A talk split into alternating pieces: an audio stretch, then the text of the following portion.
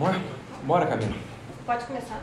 Senhores, então, boa tarde. Hoje aí já quase 40 dias de investigação. Nós nos reunimos para retirar algumas dúvidas, esclarecer alguns fatos. Né? Depois de participar de algumas coletivas de imprensa sobre o caso Baker, a gente conseguiu uma entrevista exclusiva com os investigadores dessa história. E viemos à quarta delegacia de Polícia Civil no bairro Estoril, em Belo Horizonte. Em 49 dias de investigação, pela primeira vez falamos sozinhos com os responsáveis por desvendar este mistério. Como as apurações estão em curso, muitas vezes os policiais não podem responder a perguntas como esta, durante a última coletiva de imprensa, na sexta-feira, 14 de fevereiro. Aos 40 dias de investigação, quais são então as hipóteses trabalhadas hoje pela polícia? As hipóteses ainda não se fecharam. Nós estamos ampliando em todo, nós estamos investigando todas as linhas.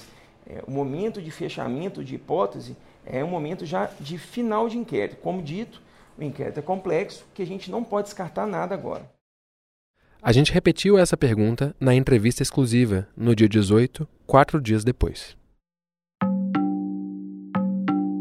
sabotagem, um erro fabril, uma intensa ou uma possibilidade dolosa de contaminação. Isso é tudo tem que ser analisado.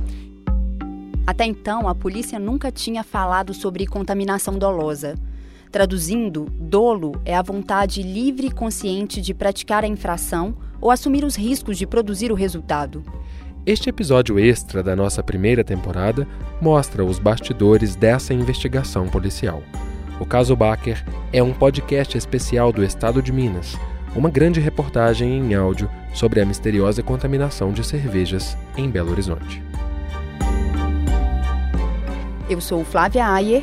Eu sou Fred Botrel e este é o Caso Baker, episódio 7.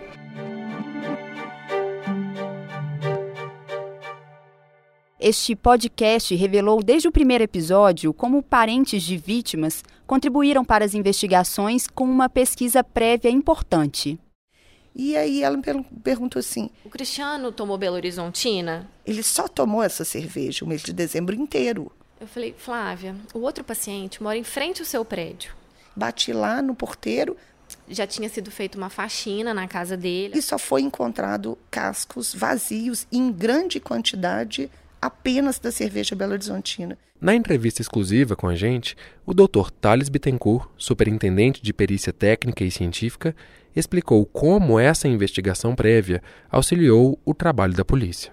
E foi muito importante, além dessa situação, da sociedade interagir e buscar respostas. Isso foi de fato importante para a perícia também, deu um norte. Olha, tem uma suspeita disso, opa, vamos avaliar tem uma suspeita daquilo, vamos mudar o foco. Da mesma forma que os médicos cuidaram dessas, dessas vítimas, né? O, as informações que a gente conseguiu é, trocar com esses médicos, nomeadamente com os nefrologistas, isso também foi muito importante para auxiliar em qual caminho seguir na parte da perícia criminal.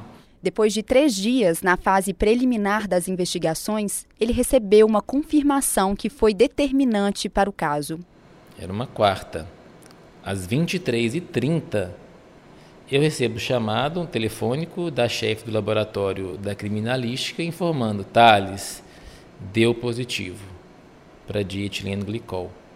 E o Dr. Flávio Grossi, delegado responsável, destacou algumas particularidades do caso. Ele é um inquérito que surgiu de forma diferente. Olha para você ver, ele veio de uma notificação sanitária, é, está tramitando de uma forma peculiar pela, pela, pelas perícias que são realizadas no sistema Fabril, que são incomum à atividade policial. E essa tramitação exige uma publicidade maior para que as pessoas tenham consciência do que estão consumindo. No último episódio do caso Baker, a gente publicou alguns relatos de pacientes contaminados no período anterior ao que a polícia então investigava, que era até outubro de 2019. Do dia 17 ao dia 20 de maio, nós levamos. Eu comprei várias caixas de cerveja artesanal. 6 de janeiro e 15 de fevereiro. Eu eu passei devendo todos os dias é, por conta dessa promoção da Belo Horizonte. associamos ao caso do meu marido, que faleceu em abril de 2019 sem diagnóstico. No mesmo dia da publicação deste episódio, o Dr. Flávio e o Dr. Tales convocaram uma coletiva de imprensa para fazer um comunicado sobre isso. Nós estendemos a investigação para o período de 2018 e 2019, principalmente porque existem registros policiais que informam a contaminação em datas anteriores. Voltando à entrevista exclusiva, muitas vezes mais significativo do que o que os investigadores podem dizer é o que eles não podem dizer, como neste momento. Chama atenção o fato dessas vítimas, também do período anterior, elas se concentrarem de certa forma ali entre dezembro e início de janeiro, fevereiro. É, tem alguma explicação para isso? Nesta hora, o Dr. Flávio sorriu em silêncio, fez uma pausa e respondeu. Faz parte da investigação entender o gráfico de produção e de consumo. Né? Mas é isso. Você ouve agora a entrevista. Considerando a extensão justamente dessa investigação, eu queria inclusive que o senhor explicasse quais são as frentes de trabalho. Primeira frente é reconhecimento de vítimas. É fundamental. Aquelas vítimas têm que tomar ciência que foram intoxicadas, chegando dentro do inquérito, por documentos médicos legais, entender se ela foi contaminada ou não. Primeiro ponto. Segundo ponto investigativo é entender onde ocorreu essa contaminação dentro do sistema fabril porque nós já temos a certeza que foi dentro da fábrica. E o terceiro ponto é entender quem sabia dessa contaminação ou se assumiu a responsabilidade daquela contaminação. Aí sim um trabalho mais investigativo, vamos dizer assim, social, para entender como é que funcionou é, o conhecimento dessa contaminação. Como que a extensão da investigação para casos anteriores ao período anteriormente investigado, que começava ali em outubro de 2019, mexe nesse baralho da investigação? Ele não mexe no baralho. Ele é condizente com as informações que nós possuímos. É, principalmente, mas não só, a existência de pacientes com sintomas similares ao que encontramos hoje e que também indicam o consumo da cerveja. Só o sintoma é um fator. A coincidência de consumo com o sintoma é um somatório que nos indica é, a contaminação. O exame toxicológico, vamos falar no sangue, porque na cerveja é, é muito mais fácil, é muito mais objetivo. Agora, no sangue, é um exame que sim é possível, tecnicamente é possível, como já foram feitos alguns com resultados positivos, né? mas ele é um exame mais complexo. Imaginem uma pessoa que fez a ingestão de produto tóxico, o mono e o dietileno glicol. É um agente que tem metabolismo hepático. Então, no fígado, essa molécula ela é quebrada, solta, vamos chamar assim, os metabólitos. Os metabólitos são realmente tóxicos, né? E esses metabólitos afetam o rim a filtração renal. Então, isso tudo vai alterar, e de acordo com a resposta de cada corpo, a taxa de filtração, vamos chamar de eliminação daquela substância do corpo. Então, e isso pode ser um pouco errático. Então, eu não tenho uma tabela matemática dizendo assim, depois de dois dias, após ingerir X gramas de dietileno glicol, eu vou ter X gramas no sangue. Então não tem uma tabela tão cartesiana assim, porque a taxa de eliminação e de metabolização desse tóxico varia, primeiro, com cada indivíduo, e segundo, com a lesão que esse indivíduo sofreu pelo próprio tóxico. Então é muito variável essa taxa. Então, vale. O que é o mais importante? Utilizou o produto, do ponto de vista pericial, vamos dizer assim, utilizou um produto comprovadamente é, contaminado por tais agentes, mono e glicol.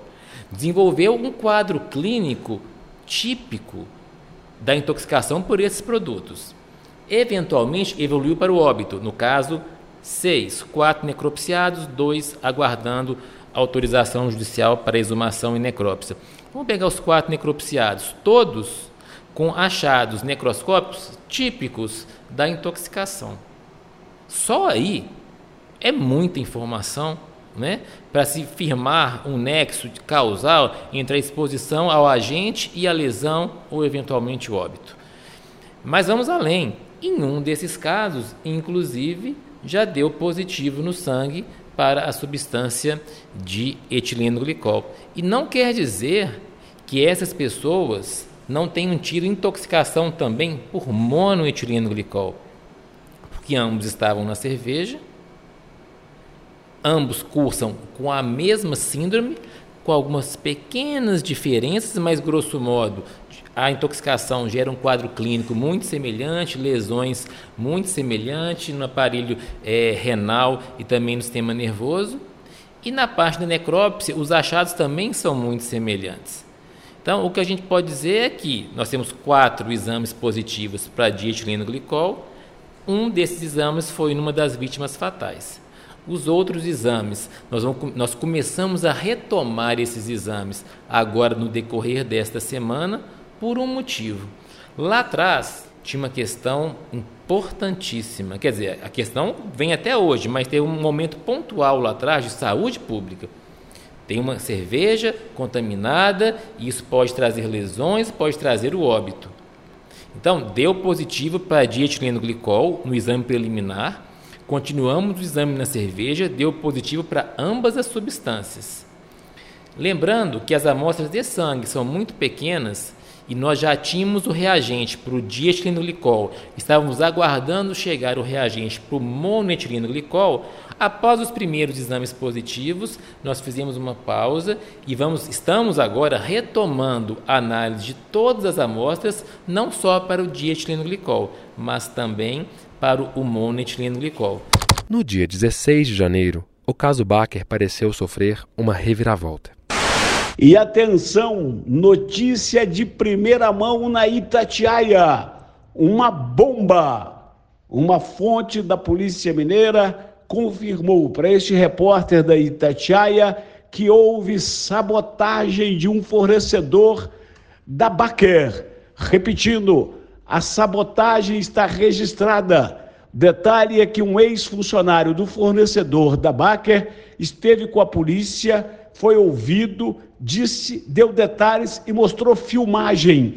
Ele trabalhou durante 10 meses na empresa que fornecia o dieteno glicol e o monoglicol para a empresa e ele tem provas, filmagens de que a empresa fornecedora misturava o dieteno no mono. O dieteno é mais caro, então para faturar mais, ele estava misturando e o que é pior, trocando o rótulo. Por isso é que agora a polícia está no galpão da empresa.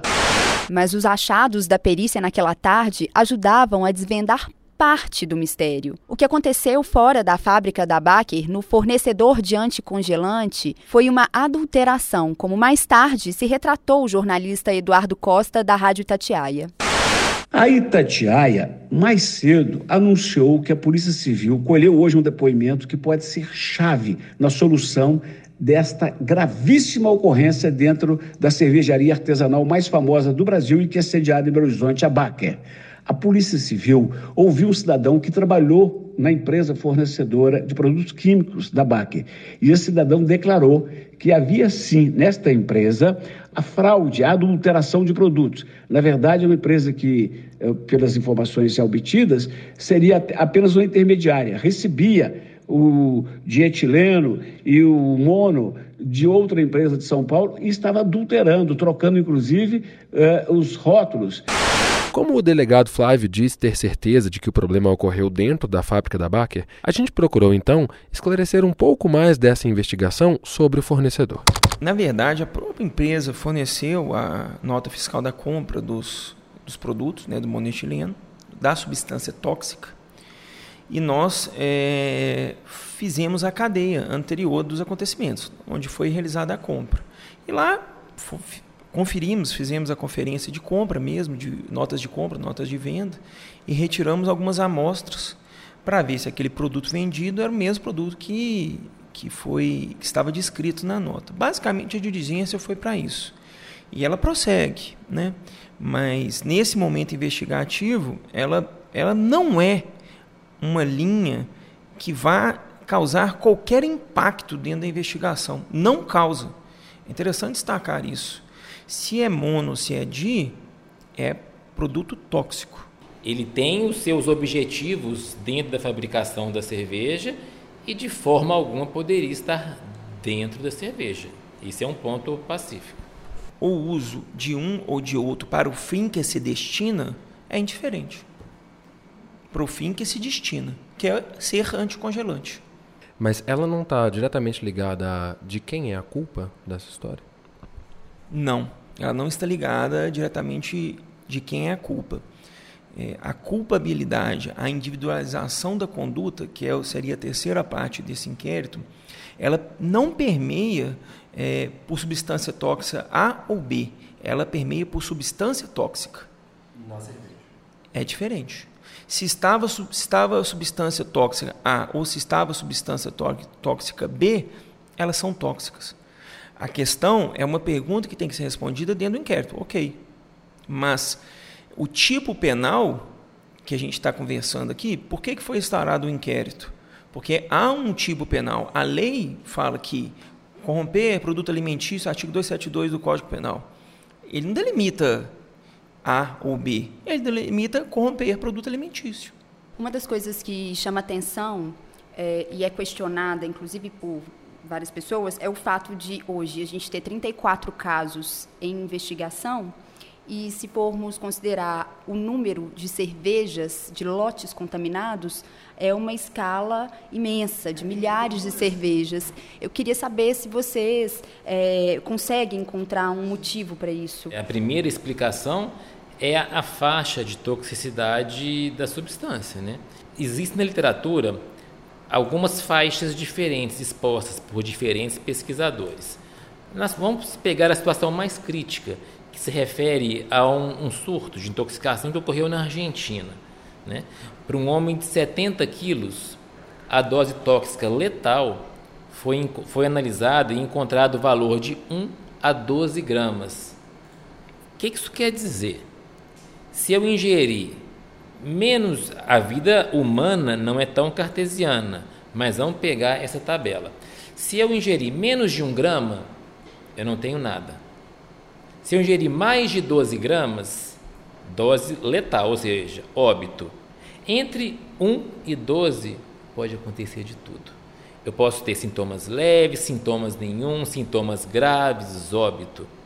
Além disso, vai para o volume consumido. Né? Uma pessoa que usou mais, obviamente, tem mais possibilidade.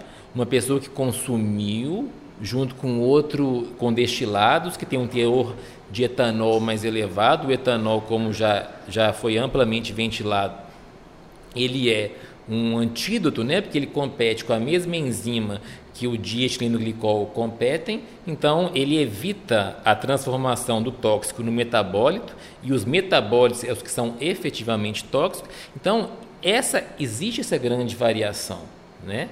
É, da toxicidade e existe além disso tudo a resposta individual de cada um. Por que, que duas pessoas às vezes utilizam de um alimento, vamos supor, contaminado por qualquer agente, seja químico, seja é, bacteriano, e uma pessoa passa mal e outra não passa mal? Nós temos também a própria capacidade de reação de cada corpo, ela é diferente. Então, é, isso tudo explica o porquê Algumas pessoas tiveram uma evolução tão drástica, inclusive para óbito, outras tiveram sintomas mais leves, outras não tiveram sintomas nenhum. A profundidade investigativa ela indica que em alguns períodos, naturalmente, as pessoas realizam um consumo maior, porque concentrado naquele tempo, né, no final de ano. Há consumo de compra de várias caixas, consumo é, em vários eventos festivos no final do ano. Além disso, é, há um termo muito usado no direito penal que chama cifra negra. Cifra negra em si é a existência de um crime não registrado. Né?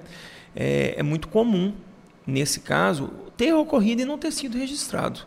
É um evento extremamente corriqueiro por essas características que foram descritas de uma reação leve.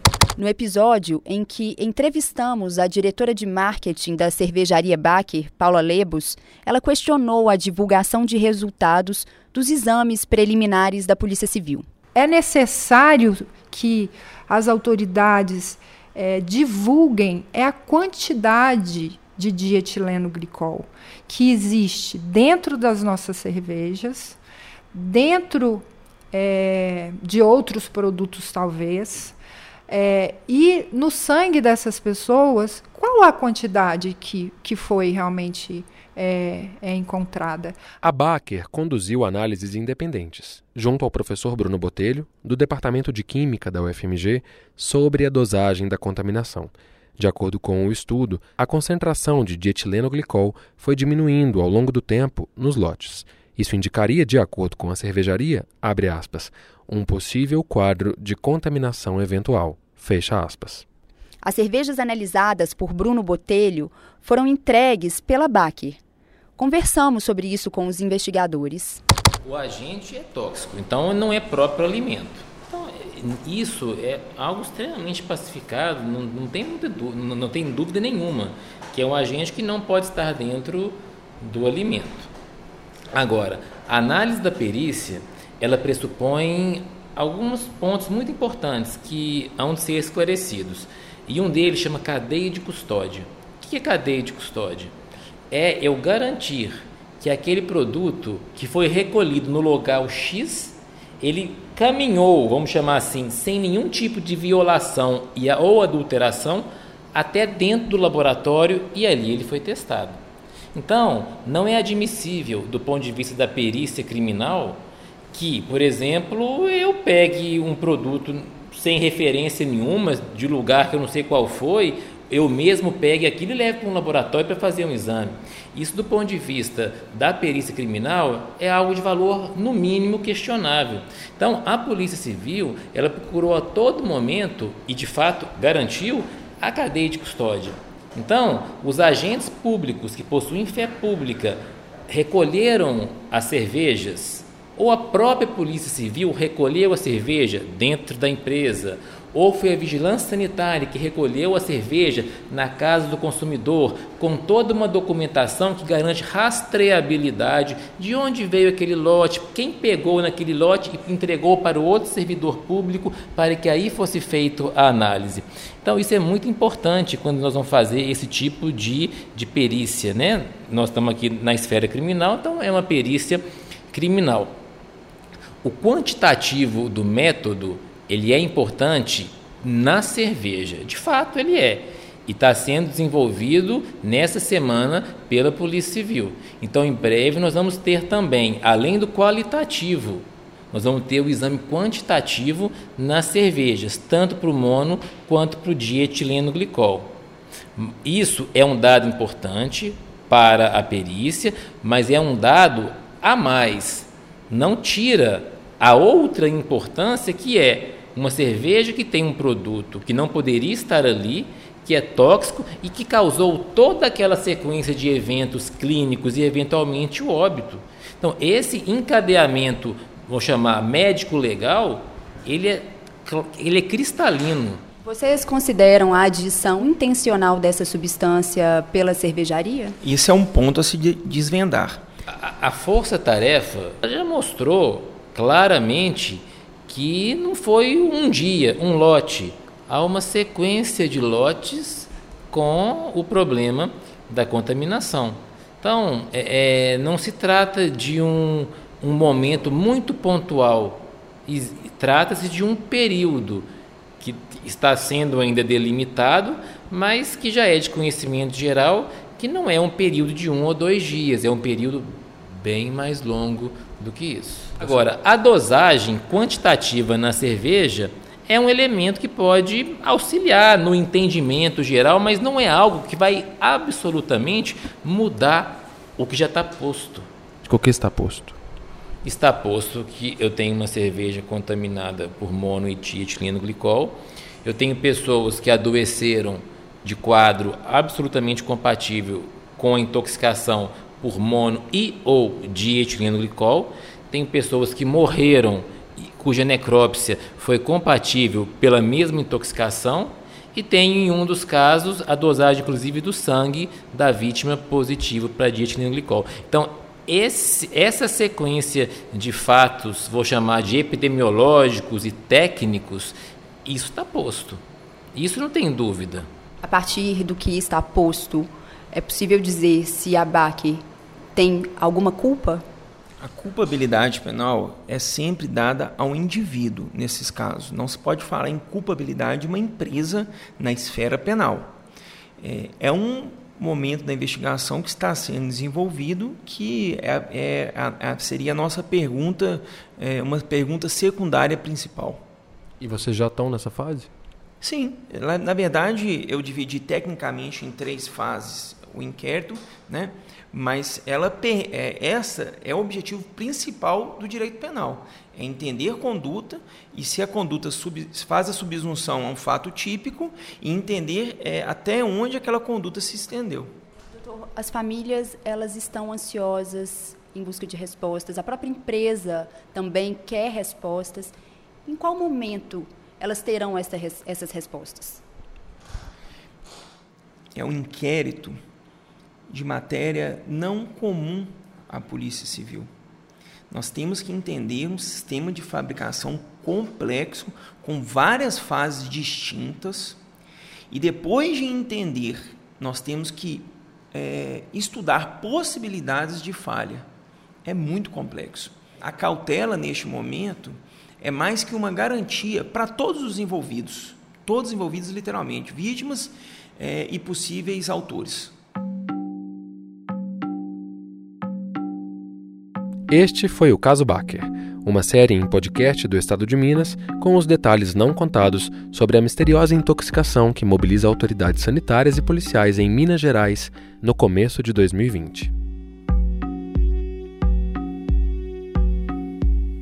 A gente terminou a primeira temporada e, como fez nesse episódio, podemos voltar à produção à medida em que surgirem novas vozes e desdobramentos da investigação, que ainda não tem um desfecho. Este episódio teve produção, roteiro e edição de Fred Botrel e Flávia Ayer.